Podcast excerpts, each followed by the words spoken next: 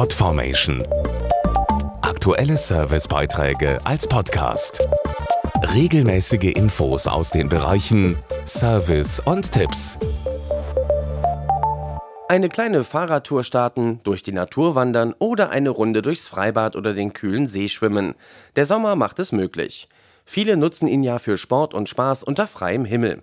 Doch wo genau darf ich mit dem Fahrrad eigentlich langfahren? Und in welchen Flüssen oder Seen ist das Schwimmen erlaubt und sicher? Und was muss ich beim Wandern zum Beispiel im Wald beachten? Was da so erlaubt ist und was nicht, erfahren Sie im Beitrag. Eine Radtour mit der Familie ist eine feine Sache, doch wo darf ich überhaupt langfahren? Christian Teppe ist Partneranwalt von Roland Rechtsschutz. Als Radfahrer dürfen Sie grundsätzlich auf der Straße fahren. Es sei denn, ein blaues Schild zeigt einen Radweg an, dann müssen Sie den Radweg benutzen. Wenn der Radweg allerdings blockiert oder rutschig ist, dann dürfen sie wiederum auf die Straße ausweichen. Tabu ist allerdings der Bürgersteig, außer für Kinder unter 10 Jahren.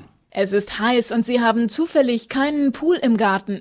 Also ab zum nächsten Baggersee oder Fluss, oder? Jedes Bundesland regelt für sich, welche Seen und Flüsse zum Schwimmen und Baden freigegeben sind. Der Betreiber, ob privat oder Kommune, muss sich nur darum kümmern, dass niemand gefährdet wird. Diese Verkehrssicherungspflicht regelt zwar nicht im Detail, was der Betreiber machen muss, Allerdings kann er sich auch nicht durch Schilder, auf denen steht Baden auf eigene Gefahr, aus der Verantwortung ziehen. Und was müssen Wanderer in der Natur beachten? Als Wanderer dürfen sie selbstverständlich alle Wanderwege benutzen und auch Feld- und Waldwege und sie dürfen auch brachliegende Felder und Flussufer betreten. Was allerdings tabu ist, sind Waldflächen außerhalb dieser Wege, um dort die Pflanzen und Tiere zu schützen.